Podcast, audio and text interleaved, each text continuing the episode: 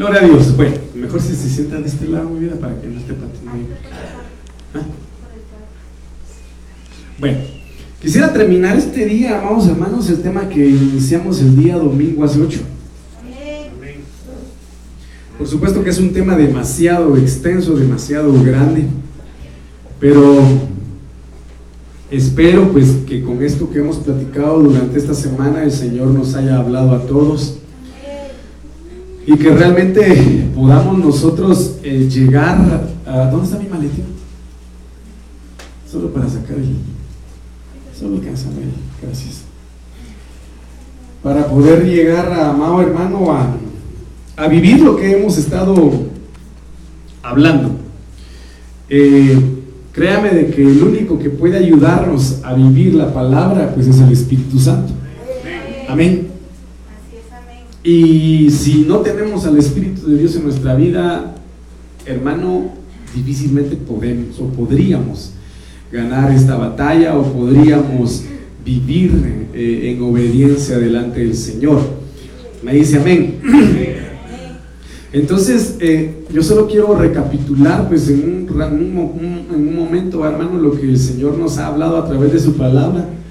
En Mateo 5:48 vemos la base de lo que hemos estado platicando, en donde dice, Señor, sed, vosotros perfectos, ¿verdad? Como vuestro Padre Celestial es perfecto.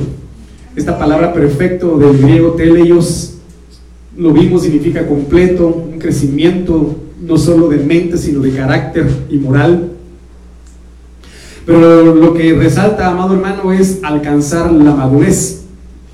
Y estas situaciones son las que a nosotros, amados hermanos, nos, nos cuesta. Nos cuesta alcanzar la madurez en muchos aspectos de nuestra vida. Entonces vimos, amado hermano, de que, eh, ¿cómo se llama? El Señor en su palabra nos habla en el libro de Santiago capítulo, capítulo 1, en la que, ¿cómo se llama? El Señor nos dice, ¿verdad? Que tenemos que tener un sumo gozo, ¿verdad? Eh, al hallarnos en diversas pruebas. Y pues aquí es donde empieza más o menos a tocar la médula de lo que, de lo que, quería yo o quiero trasladarles, ¿verdad? Porque cuando una persona camina en el espíritu, cuando una persona ha madurado, ha llegado a ese crecimiento mental, moral, ese crecimiento eh, de madurez, amado hermano, definitivamente logra pasar las tormentas eh, en una actitud de fe, porque eso es, es en una actitud de fe. Lo que provoca gozo en nosotros es la fe. Lo que provoca en nosotros confianza es obviamente la fe, valga la redundancia, porque confianza es fe. Lo que nos fortalece es la fe. Entonces, eh, amado hermano, eh, vimos todos los aspectos, ¿verdad? En estas circunstancias y pues yo quisiera terminar eh, en el versículo 3. no sé si ya vimos el versículo 3. no, todavía no. Terminando con el versículo 3. En donde eh, el Señor aquí habla y dice, amado hermano, Santiago 1.3, en la cual dice, sabiendo que la prueba de vuestra fe produce paciencia. Amén. Entonces, mire, pues, ¿qué, ¿qué, es lo que nos produce paciencia? ¿Ah? No, no, no, no, no, no me está poniendo atención. Póngame atención, por favor, hermano, que la lluvia está allá afuera. ¿Qué es lo que nos produce paciencia? La prueba. La prueba de nuestra fe. Y aquí hay una circunstancia bastante importante. ¿Por qué? Porque dice que nuestra fe debe ser probada como el oro. Amén. ¿Qué pasa si en el fuego, cómo, cómo se denota o cómo, usted no sé si usted ha visto, hermano, cómo se logra ver si algo es oro o no es oro? Déjelo caer en el suelo, pastor, y ahí va a sonar como oro. ¿Qué otras formas conoce usted cuando una joya es de oro o no es de oro? Porque la otra cosa es que sea oro y el que lo manche es la persona porque no se ha bañado.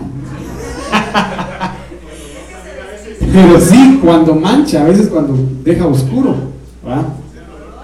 El olor, porque huele a metal, ¿va? El, el oro no huele, o así huele. ¿Qué más? ¿Qué más puede ser, hermano? El color, muy bien.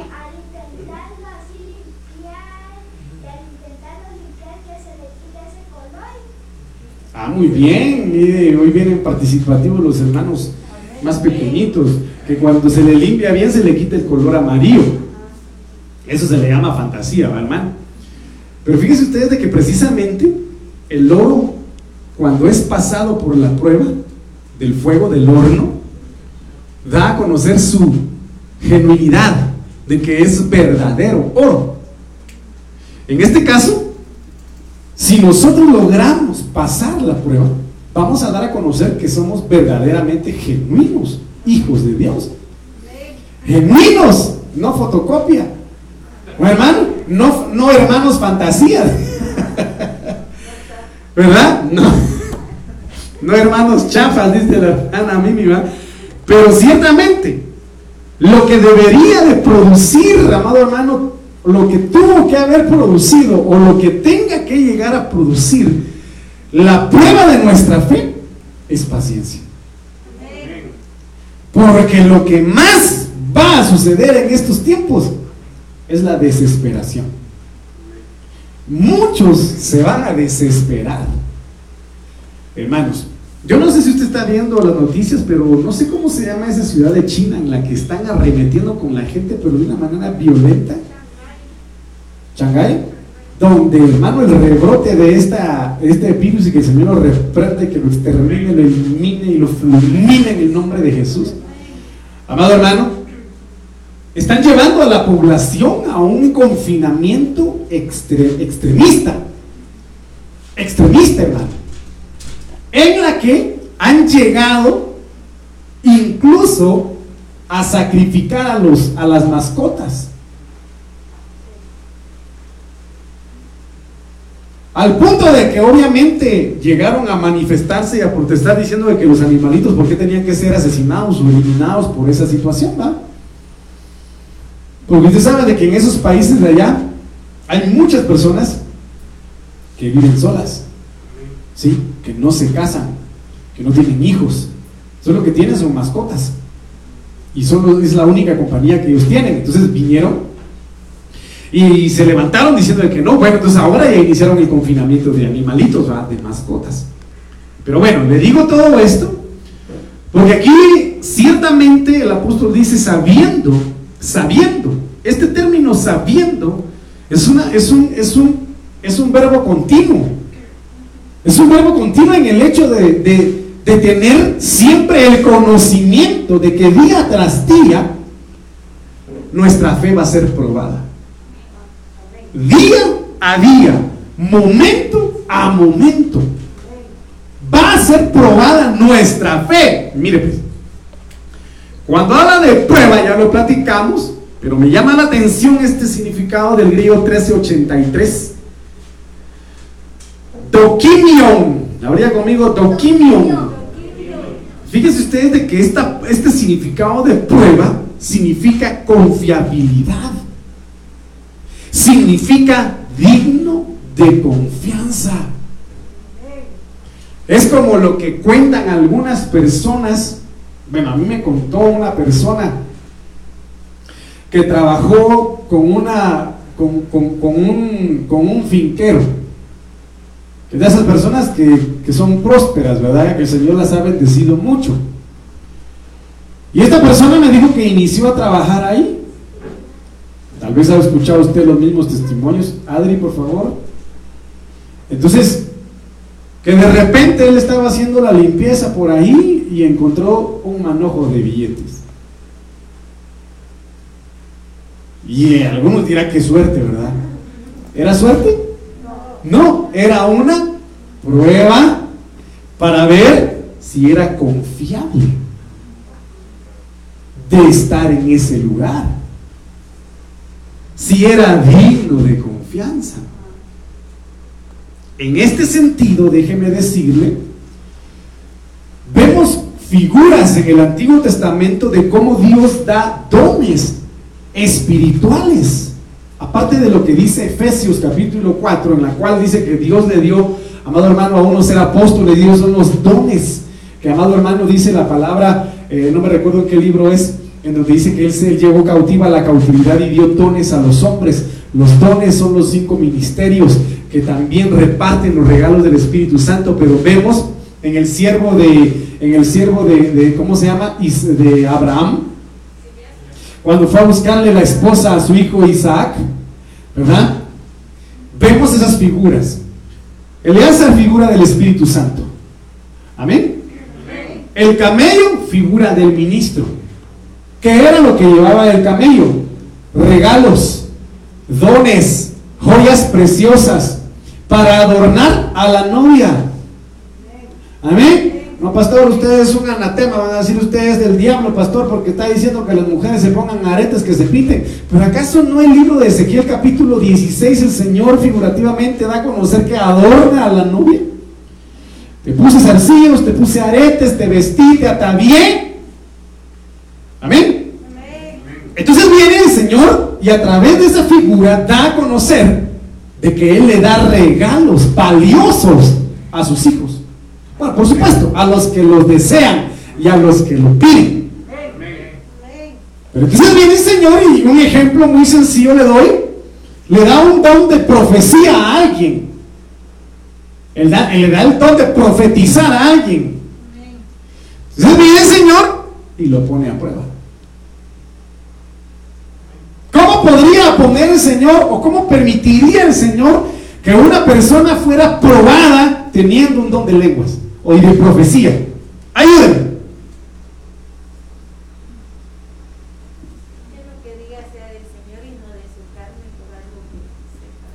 Va, ese es un ejemplo. Que la palabra de paz, eh, que sí, porque la profecía viene para exhortar, para, eh, ¿cómo se llama? Consolar y para edificar. Eso es cierto. Muy bien. ¿Qué más, hermano?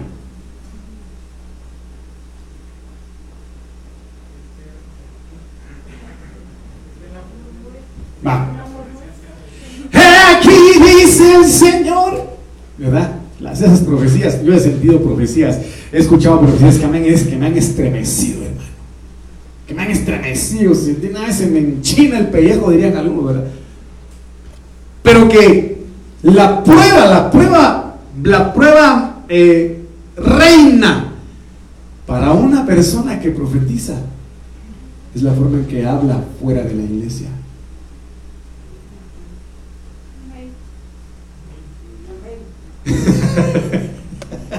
hermano, hermano, porque aquí puede decir, así dice el Señor, y allá afuera puede decir hijo del diablo, hijo de la llorona, hijo de la viuda negra. Hermano. Entonces, viene Dios y nos da dones, nos da regalos. Y le puse el ejemplo del, amigo que trabajaba con esto y le dejó dinero ahí, va, para probarlo, si lo tomaba o no. Pero viene el Señor, ay, qué tremendo. Miren, hermano, lo más triste para el Espíritu Santo, ¿sabe qué es? Ver a un cristiano indiferente. Eso es lo más triste para el Espíritu Santo, ver a la iglesia indiferente. Que no lo desee. Mire, el, el viernes mis hermanos que estuvieron en el ensayo, ministramos esa alabanza y dije, a ver si me sale. No me salió la introducción hoy, porque se me olvidó. Pero había un movimiento del Espíritu Santo hermoso. Yo logré discernirlo y dije, no, esto aquí tenemos que aprovecharlo. Y nos pusimos a orar. Y bendito Dios salimos ministrados para la honra y gloria del Señor. Pero lo peor es que el Espíritu Santo vea en un servicio, vea en la iglesia a un hijo, un hijo de Dios indiferente. Eso es lo peor. Entonces viene el Señor y dice, sabiendo que la prueba de vuestra fe produce paciencia. Porque entonces eh, amado hermano, el Señor, bueno, te voy a dar esto y vamos a ver si eres confiable, si eres digno de confianza. Porque la mayor prueba para un salmista es el ego, es la vanidad, es la fama, la lana y la dama. Esa es la mayor prueba. Bueno, para los ministros o para cualquiera pues, que está en, inminencia, ¿va hermano? Pero viene el Señor y, y, pone a prueba. ¿Qué pone a prueba? Nuestra fe. Del griego pistis, convicción. Mire qué tremendo es esto. Ponen a prueba para ver si somos confiables en nuestra convicción, en nuestra veracidad de Dios, pero mire qué tremendo es esto, en nuestra confianza en Cristo para salvar. A prueba, somos probados en nuestra confianza en Cristo para salvación.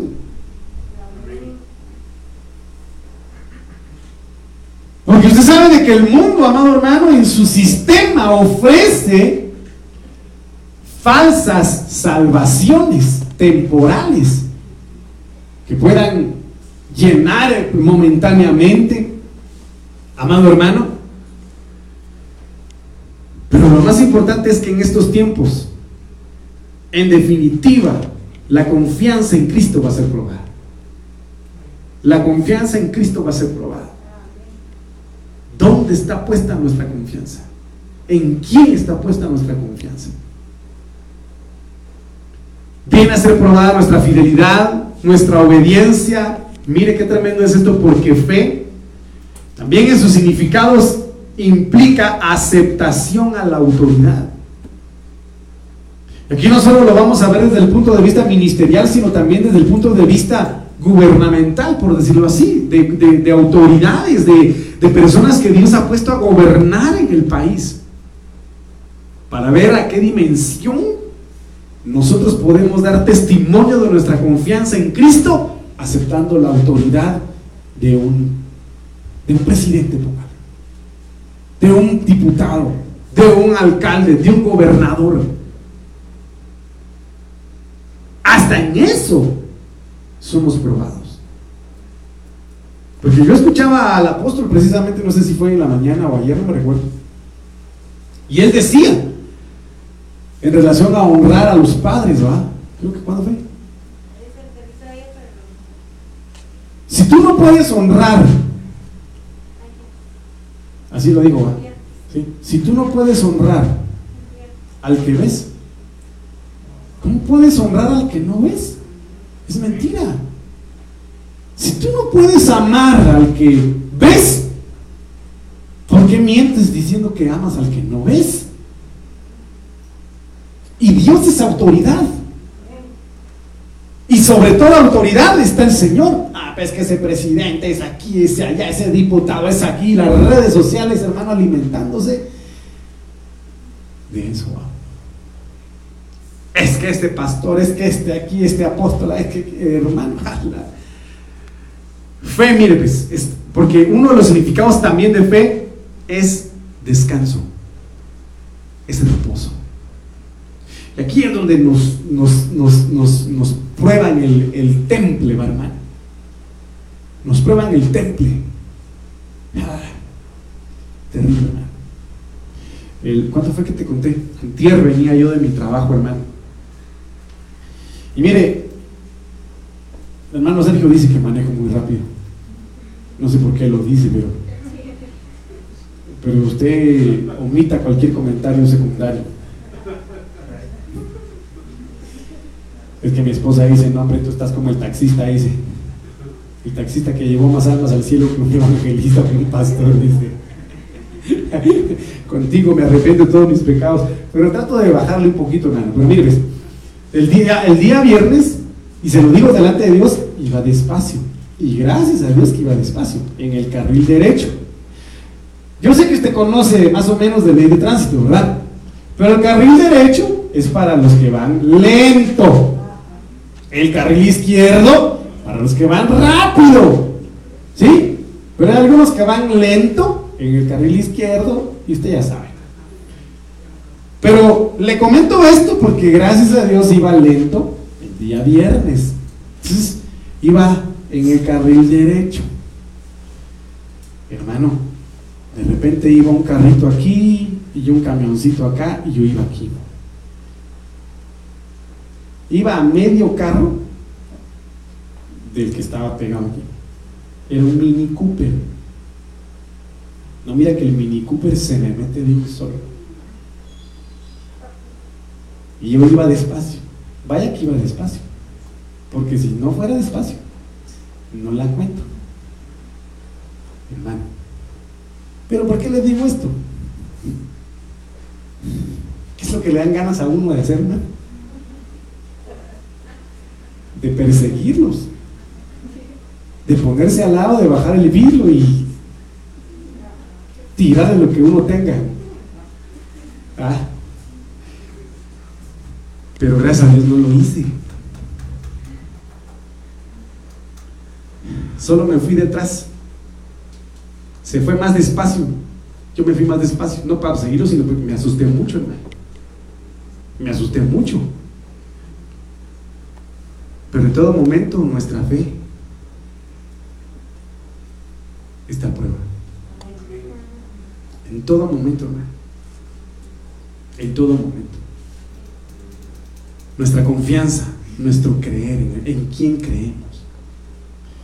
Entonces, mire, cuando habla de producir del griego 27-16, que teregatoma, significa trabajar completamente, lograr, conseguir, terminar, obrar. ¿Qué quiere decir? Que la prueba de nuestra fe viene a que nosotros logremos conseguir o terminar, acabar en paciencia. Y cuando habla de paciencia, del griego 5281, jupomoné, Habría conmigo jupomoné. Firmeza. Ahora le pregunto, ¿cree usted que es necesaria la prueba de nuestra fe? ¿Ah? Yo sé que, yo sé que muchos no van a decir amén, no van a decir sí, ¿verdad? Porque lo que menos queremos es ser probados.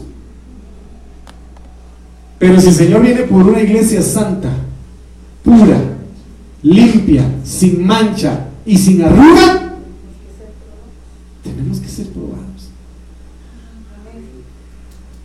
Pero ¿sabe qué? En medio de la prueba es donde se manifiesta lo mejor del Señor.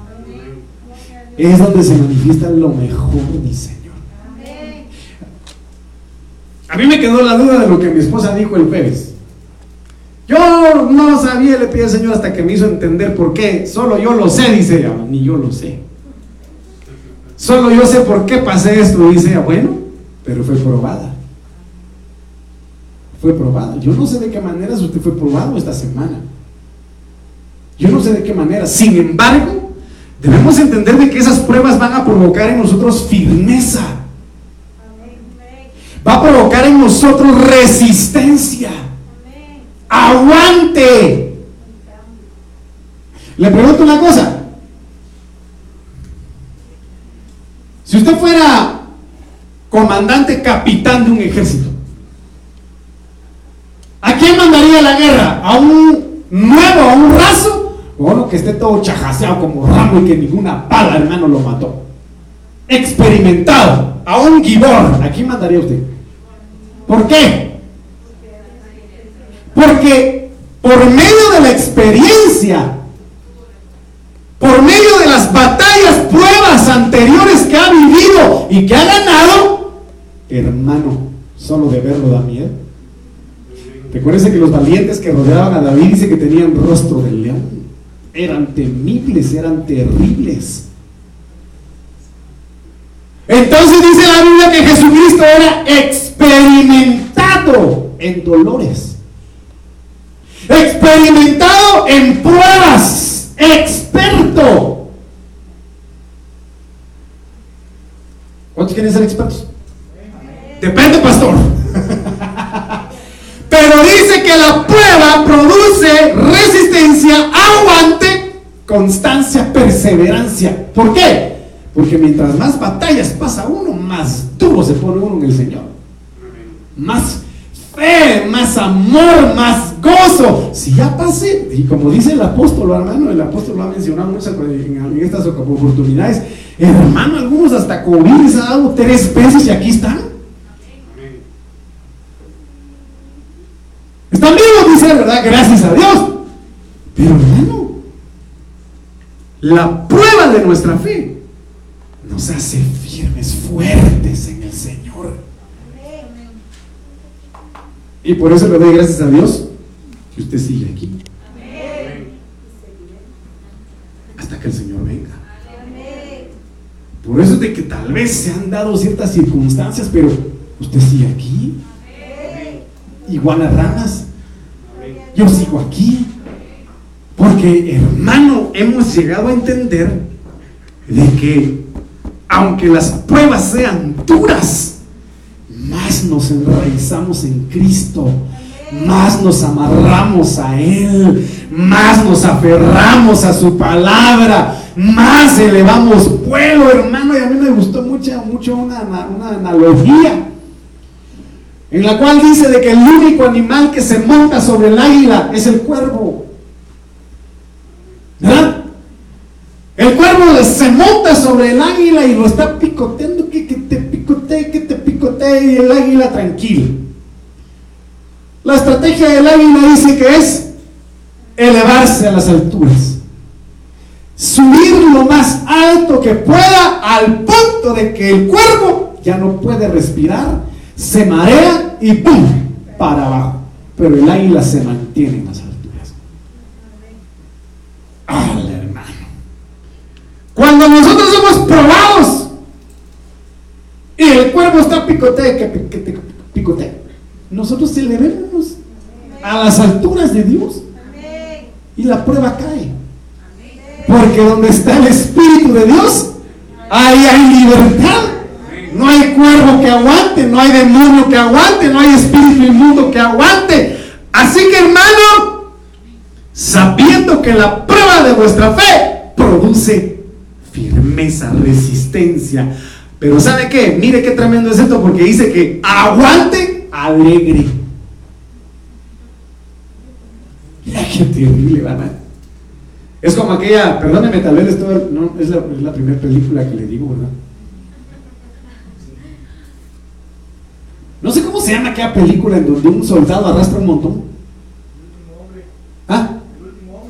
The Last Man. El último hombre. Al hermano. Esa película sí me, me, bendijo. ¿Cuántos vieron la película de ayer, hermano? ¿Vieron la película de ayer? Fue de bendición. Pero también le recomiendo esa. Que le digo la del último hombre. ¿Por qué? Porque al final, cuando terminó todo, ¿qué pidió que le fueran a traer? Creo, ¿no? Su Biblia, Su Biblia. Era la Biblia la que andaba en su chaqueta siempre que iba a rescatar a un soldado y le pedía a Dios, Dios mío, ayúdame, este es el último, Señor. Ayúdame a rescatarlo, es el último. Y eso que era el mensajero, creo yo, ¿no?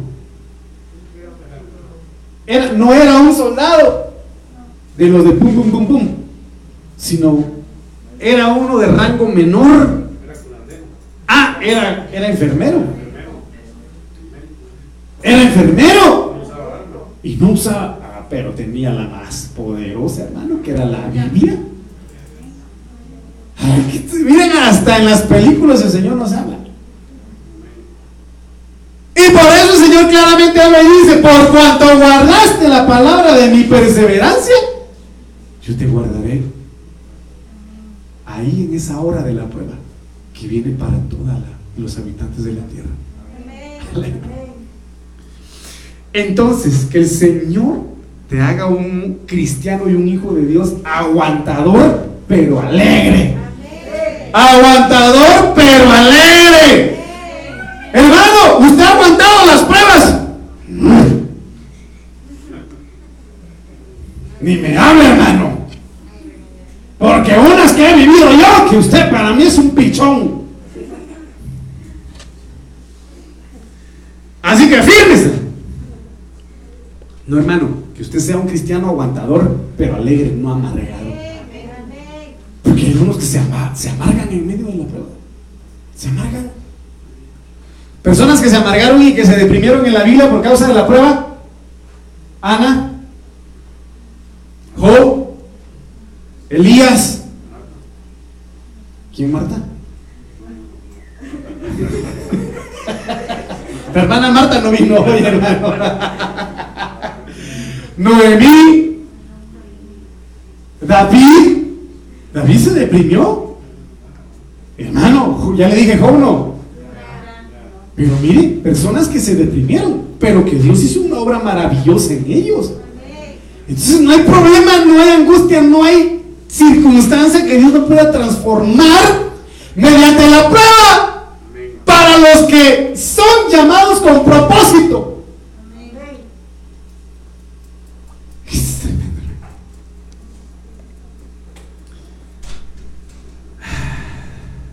Entonces Romanos 5.3, mire lo que dice.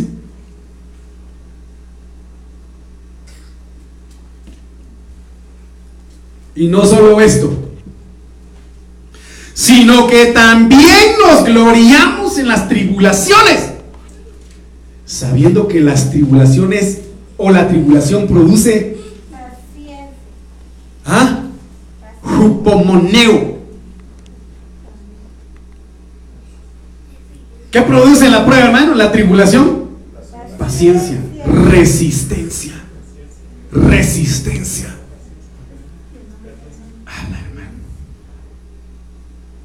Fíjense que cuando yo era joven, de edad, pues va cuando tenía 14 años, 15 años, obviamente vuelvo a dar mi ejemplito, hermano, de cuando entrenaba voleibol. ¿Qué es lo que se necesita para poder aguantar un, un match de algunos? Resistencia. ¿Y qué nos ponían a hacer a nosotros? Vayan a correr al campo. A mediodía. Porque los sábados a mediodía entrenamos. A mediodía los sábados a correr dos vueltas al campo. Del gimnasio. Ay Dios, me da tristeza ver cómo está ese gimnasio, Pero nos íbamos corriendo de la entrada del gimnasio, íbamos a correr al campo. Regresamos y dos vueltas. Después aquí subir, bajar de arriba, eh, para adelante y para atrás. Y hermano, y de ahí hacer... Eh, ¿cómo se le llamaba? Físico, porque así se le llamaba entrenamiento físico y de ahí entrenamiento técnico y después del entrenamiento técnico a echarse la chamusquita. Terminamos, pero. Y ahí una resistencia, ¿por qué? Porque íbamos a jugar a, íbamos a jugar a Escuintla, fuimos a jugar a Izabal. Jugar en Izabal, a la hermana. Va, de ahí surgió la temporada de voleibol de playa. Ya no era voleibol de, salón, sino era voleibol de playa. Jugar sobre la arena, más resistencia, más fuerza. Por ejemplo, ahí sí ya no pasé yo. Hermano, intenté, pero no aguanté. ¿Pero por qué le digo esto? Porque cada problema es un, es un proceso de entrenamiento. Cada problema, cada adversidad es un proceso de preparación de preparación. ¿Para qué? Para cuando vengan los mayores problemas, nuestra fe esté bien cimentada, bien fortalecida. Palabras para todos, pero hay más. Podemos sentirnos felices. ¿Cuántos felices hay que díganme los felices? Díganme los felices. Qué rica estuvo la alabanza, hermano. Gracias a Dios. Pero hoy más podemos sentirnos felices aún cuando tenemos sufrimientos. Porque los sufrimientos nos enseñan a ser pacientes. Pero usted sabe que los sufrimientos se dan con el transcurrir de los años. Y por eso hablaba el apóstol en relación a las dos glorias, que solo en una persona se manifestó la gloria del joven y la gloria del viejo. En Salomón Salomón tuvo la gloria del joven que era la fuerza y la gloria de los ancianos que era la sabiduría o que es la sabiduría. Porque hermano, ya, ya, 80 años, ya los viejitos se le quedan viendo a uno y le dicen, mi hijo, usted no haga eso, mi hijo. Mejor haga esto, esto y esto y esto, mi hijo, le dicen los abuelitos a uno, ¿verdad? Pero como uno tiene esa, esa, ese carácter impetuoso, este, a ver, que hable solo el abuelito. Pero ellos ya han vivido, ya han sufrido, ya han padecido, ya han experimentado dolores también. y saben lo que es pasar por esas circunstancias y no hablan en vano, hablan con sabiduría. Entonces aquí, hermano, mientras más pasemos por circunstancias, no es que yo le digo que desee pasar, sino por todo lo que ya ha pasado. ¿Está conmigo? Tendría que haber provocado en ustedes paciencia. ¿Cuántos creen que son más pacientes que antes? ¿De verdad? Yo puedo decir que, que, por ejemplo, en el caso de, de ¿cuánto tiempo aguantabas estar en la iglesia antes, Yailin? ¿A cuánto tiempo empezabas a desesperarte? Casi entrando, solo ponía un pie y ya desesperaba. ¿Eh? ¿Te agarraba la perseguidera, hermano? Pero en base a todas las experiencias que hemos tenido en Dios, Dios ha cambiado eso. Biblia Arcas Fernández dice, es más, hasta las dificultades nos llenan de alegría porque sabemos que en las dificultades se forja la interesa del hombre. Se forja. Dios habla hoy y no solo esto, sino que también nos, gloriamos de los sufrimientos porque sabemos que el sufrimiento nos da firmeza para soportar. Qué tremendo es esto. Es alguno que le esté preguntando Señor, Señor, ¿y por qué estoy pasando esto? Porque tenés que ser más firme, tenés que aguantar más. La pechita dice, pero no solamente en esto, sino que también nos gloriamos en nuestras aflicciones, porque comprendemos, comprendemos y esta es perfección, esta es madurez. Comprendemos que la aflicción perfecciona la paciencia en nosotros. Qué tremendo es esto, hermano. Mire, pues, esta es una situación impresionante. Segunda de Corintios capítulo 8, versículo 1 al 3. Mire, hermano.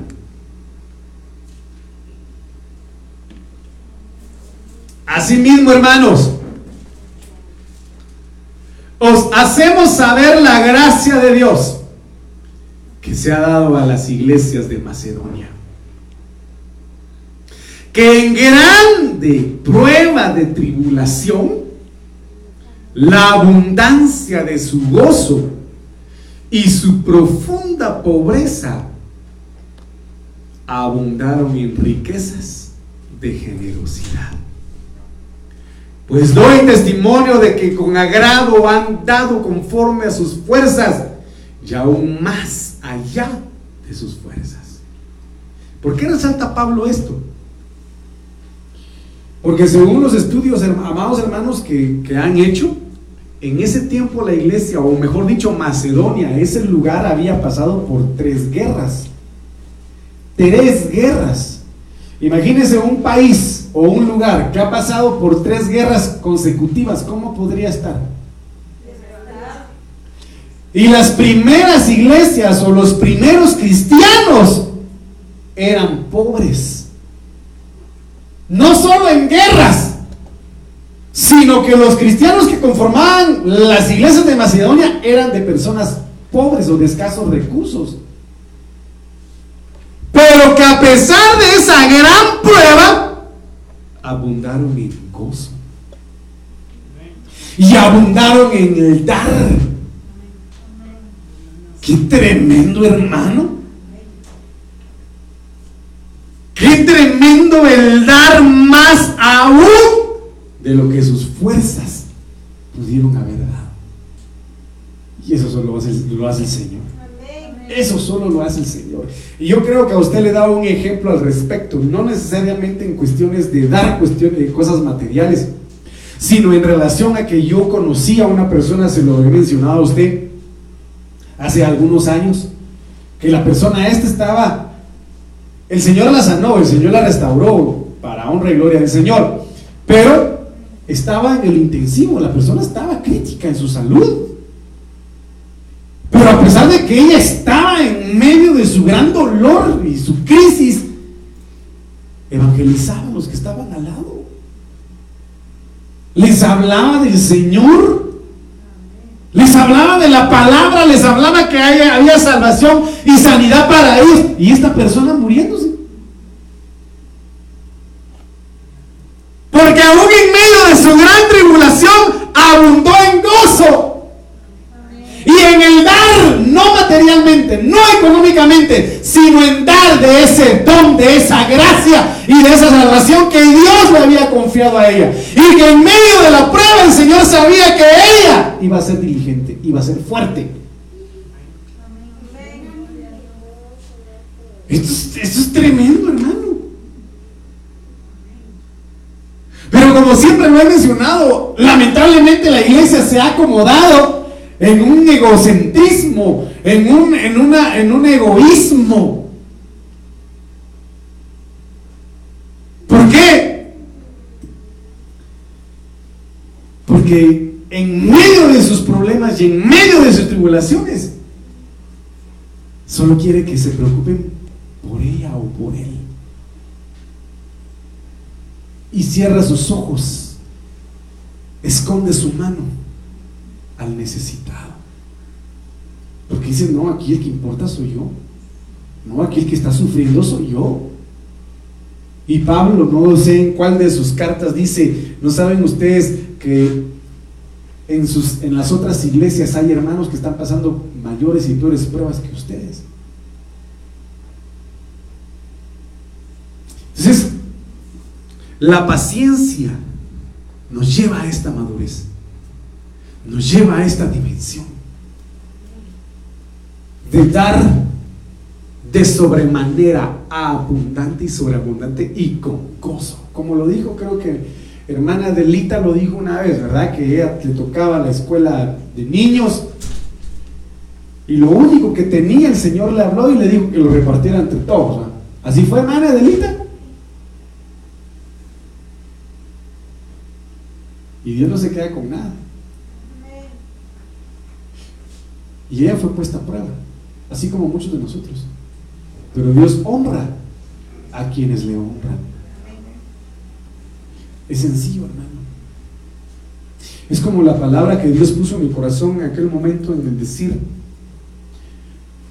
yo puedo, o alguien puede saber, pastores, que hay siete mil promesas en la Biblia. Y usted se la sabe, sí, está esta, está esta, está esta. Amén. Del dicho al hecho hay mucho trecho.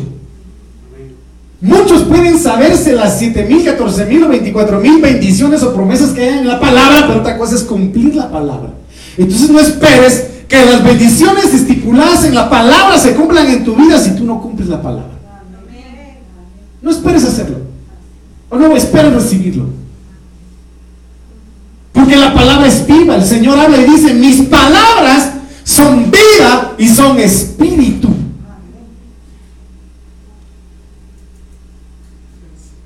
Y iglesia sobreabundaba en paciencia, en perseverancia, en aguante, en resistencia, en firmeza.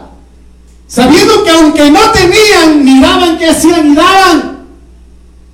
Y lo daban con gozo y lo daban con alegría. Pero nosotros de nuestro tiempo le damos a Dios lo que nos sobra. Si quiere el Señor, que me espere cuando yo tenga tiempo.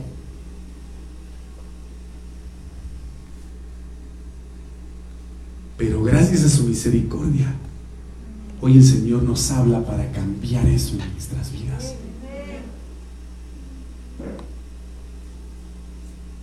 ¿Está conmigo? Entonces aquí lo que dice Romanos 8:28.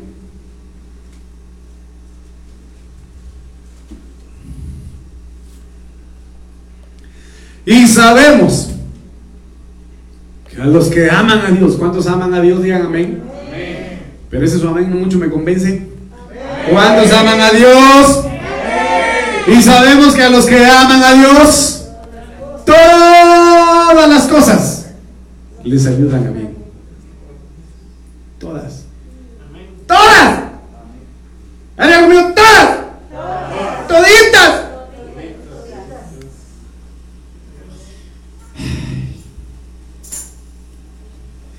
preguntarle algo, pero mejor, mejor no. Esto es, a los que conforme a su propósito son llamados.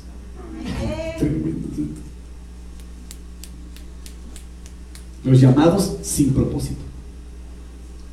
¿Quiénes son? Denme un ejemplo.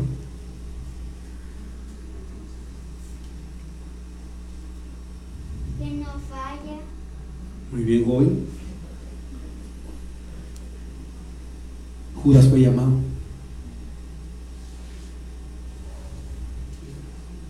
Pero se perdió. Perdió su propósito. Yo vengo pronto, dice el Señor. Y tienes que estar firme. Retén, retén lo que tienes.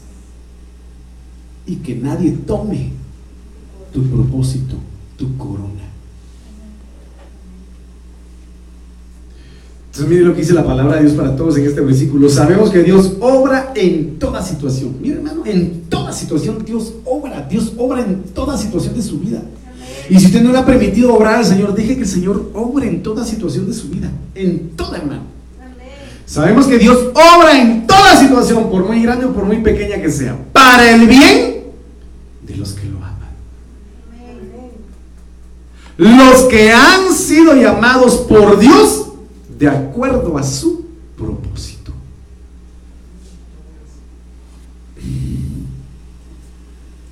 Pequeño detalle. Que uno dice, ah, Dios mío, estorbo del diablo es esto, dice uno. Pero veníamos ya para salir con mi esposa. Y resulta que el carrito gris con la llanta pinchada. Nos atrasamos unos cuantos minutos. Pero pongo a pensar, ahí uno se pone a analizar, bueno, y si hubiéramos salido ahí, quizá Dios nos guardó de algo. Por minutos, por segundos, por milésimas. Como me dijo una hermana, lamento que no haya venido la hermana Elenita. Pero si nos está viendo, que Dios la bendiga. Me contó pues obviamente de que, de que su hija se iba a subir a un bus y de repente ya no se subió. ¿Sabe por qué no se subió? Se subió a otro. Que si a la hora de pasar, hermano, el bus donde ella se iba a subir al principio, volcado, chocado. Entonces, Dios obra en toda situación. Amado hermano, ten presente esto. Dios obra en todas tus situaciones. En todas tus situaciones, Dios, Dios obra, Dios obra.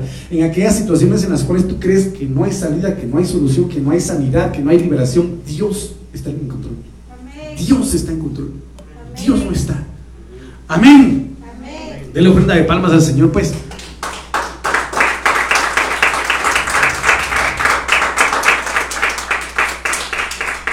Lucas 8:15, más la que cayó en buena tierra. Eh, ay, hermano, me avisan qué hora es, porque hoy sí estamos, pero de una vez descomunicados totalmente. Faltan 12 para las 12. Más la que cayó en buena tierra, estos son los que con corazón bueno, ¿cuántos de corazón bueno hay acá? Digan menos de corazón bueno.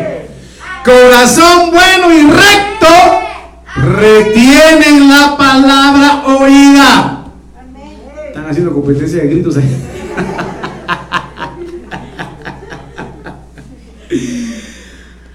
Ay, ay, ay. Entonces, mire, óigame por favor. ¿Quién es de corazón bueno? ¿Quién es de corazón recto? Persevera. Persevera.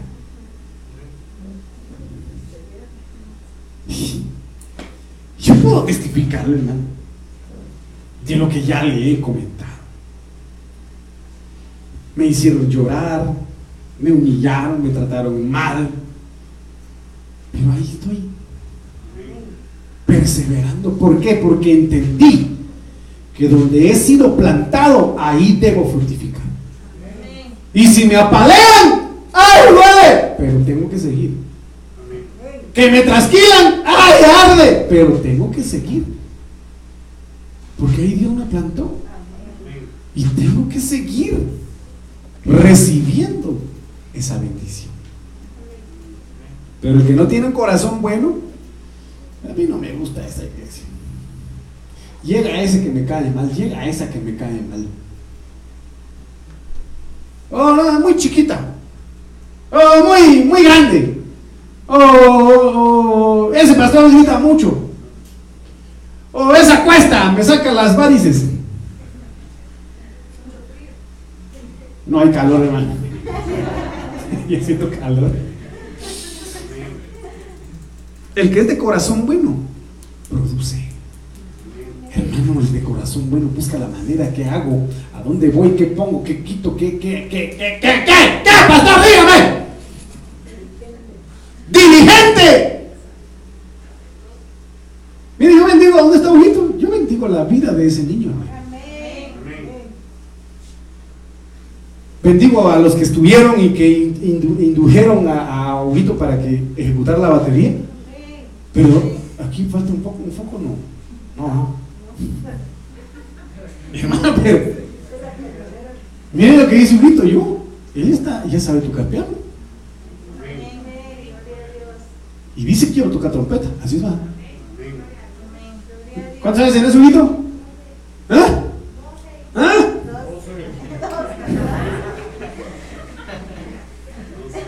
Mira, hermano, da batería y ejecuta batería. Ejecuta el piano. Y no dudo de que el día de mañana ya esté tocando la trompeta.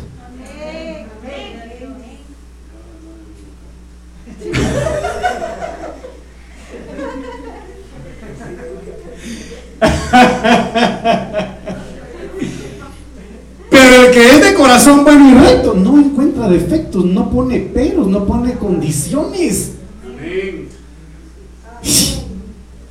Hermano, por eso ya próximamente vas a poner a dirigir al hermano Sergio. Aquí no vamos a gozar, hermano. Aquí no vamos a gozar, amén. Gloria al Señor. Que dice amén. Aquí no hay quite.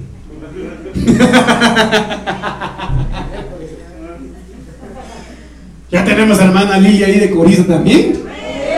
En el nombre de Jesús que no se nos desenchufe, ah, pero en el nombre de Jesús. No, hermana Lili, que hoy está de manteles largos, dice. Allá está el pastel en el carro, no se preocupen, ya lo vamos a. pero hermano, persevera con un corazón bueno y con un corazón sano. El Señor te va a bendecir, te va a multiplicar de una manera sobreabundante. De verdad, yo lo digo por testimonio propio.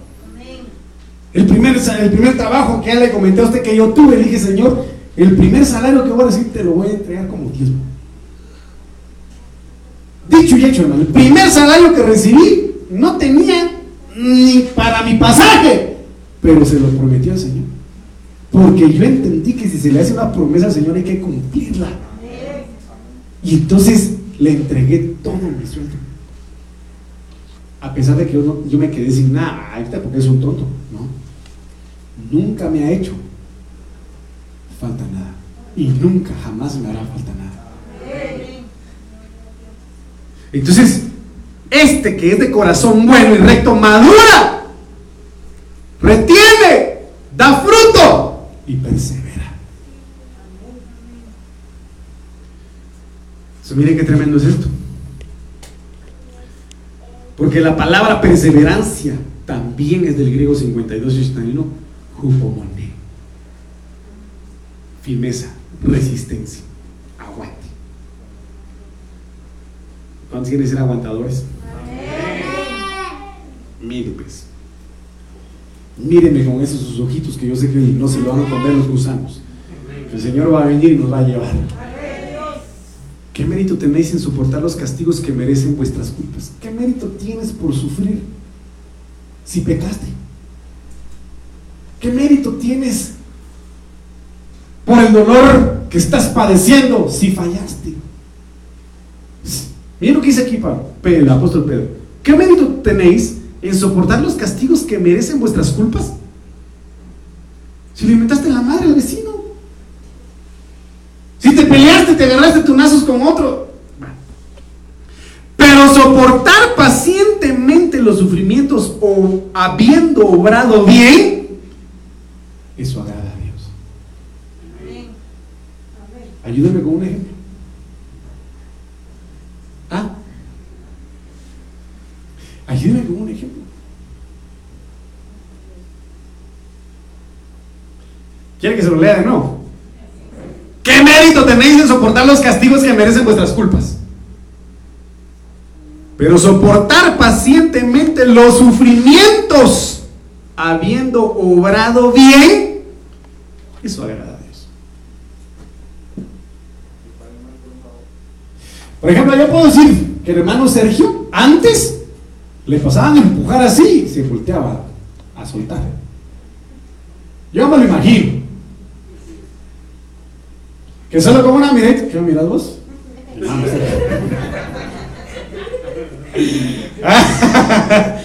Así.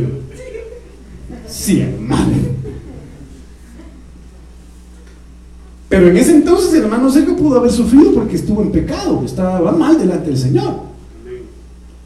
Pero ahora provocaría sufrimiento en él en querer hacerlo, pero sabe que ya no debe. Que ya no debe. Que aunque le griten, le hagan cualquier cosa, él diga, no, no, no, no, Señor, ayúdame, ayúdame, soña, agarrame, por favor, mi amor, defendeme. Pero ya no reaccione como antes. miren, en serio, muchachos, miren, mírenlo. Se pueden burlar de él, pueden avergonzarlo por hacer el bien. Pero eso es de agrado a Dios. Y esa es madurez, esa es perfección.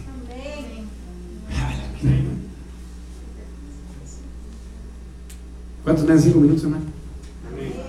Levanta su mano, pues. No, Sergio no quiere que siga hablando. De una vez escondió sus manos, hermano.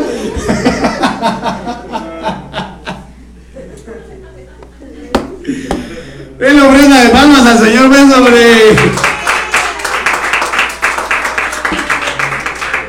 Y nunca que puedo terminar este hermoso tema, pero mire, pues, más aún, esta es vuestra vocación. Pues también Cristo sufrió por vosotros y os dejó ejemplo para que sigáis sus pasos. Él en quien no hubo pecado y en cuyos labios no se encontró engaño, él que, siendo ultrajado, no respondía con ultrajes.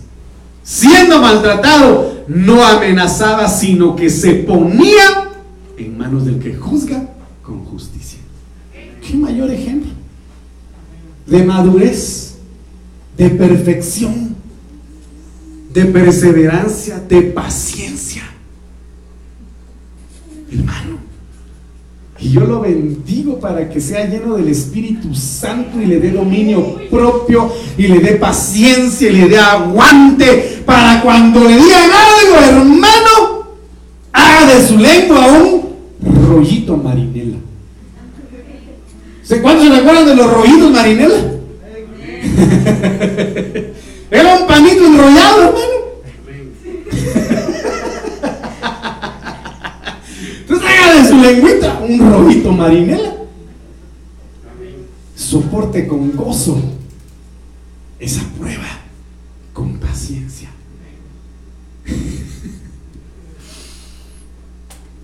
Ay, Dios mío. Voy a adelantarme unos cuantos.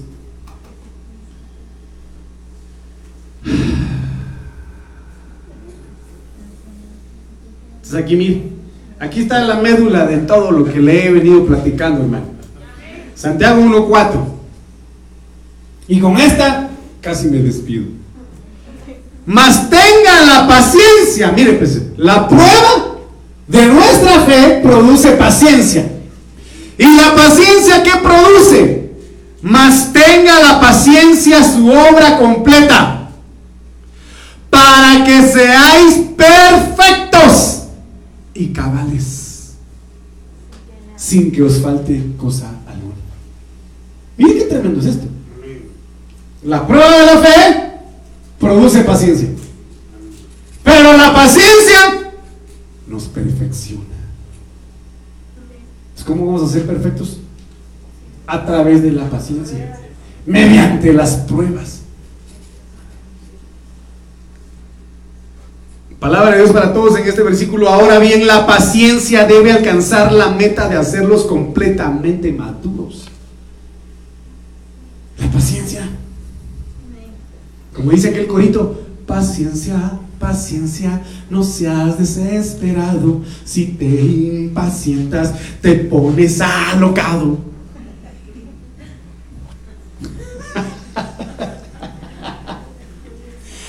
Recuerda, recuerda, Dios enseñó así. Que ya no me recuerdo, que dice más de corito. Pero la paciencia te hace maduro. Te hace maduro.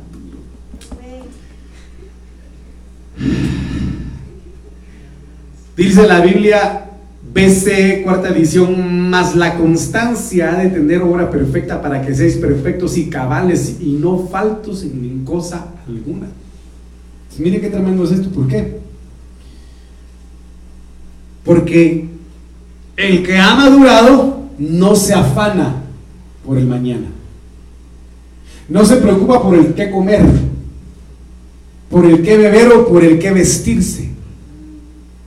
El que ha madurado hace rema la palabra en donde dice Señor en, una de las cartas del apóstol Pedro, humillados pues, bajo la poderosa mano de Dios, para que Él los exalte a su debido tiempo, pues conoce cada una de vuestras necesidades.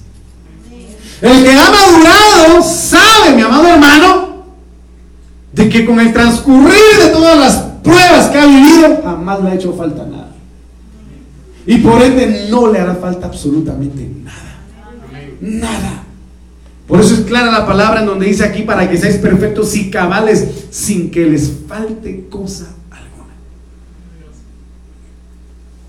En medio de la sequía. ¿Quién, quién hizo cerrar los cielos? ¿Por medio de quién? De Elías. ¿Cuántos años? Tres años. Tres años y medio. O tres años y tres meses. Pero Elías se preocupaba por eso. ¿Se preocupaba no?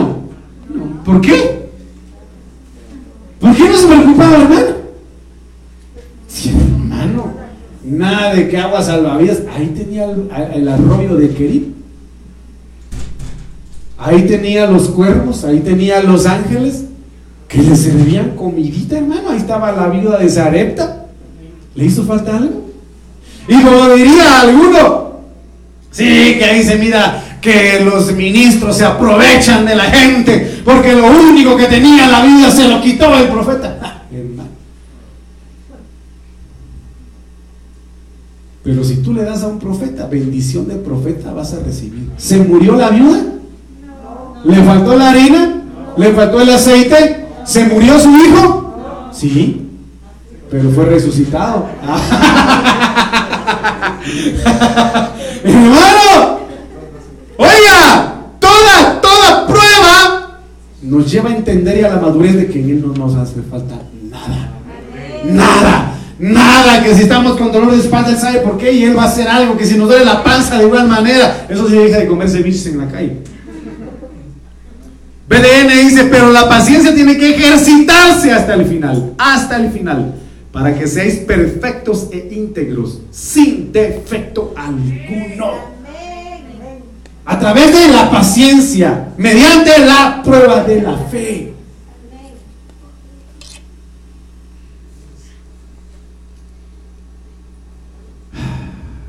Lucas 21, 18, mire hermano. Sin embargo, ni un cabello de vuestra cabeza perecerá. ¿Qué dice el Señor ahí, hermano?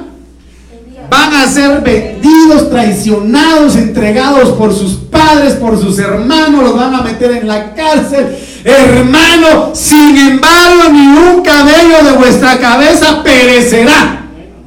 Contexto. Daniel. Y el apóstol lo mencionaba hoy. Y a mí me encantó tanto ese rema. Lo agarré porque él dijo, el horno calentado siete veces. Y ellos fueron echados ahí atados. Pero lo único que se deshizo, se quemó, fueron las ataduras. Por el fuego del Espíritu. El fuego que estaba ahí deshizo las ataduras. Pero ni un cabello de ellos fue tocado.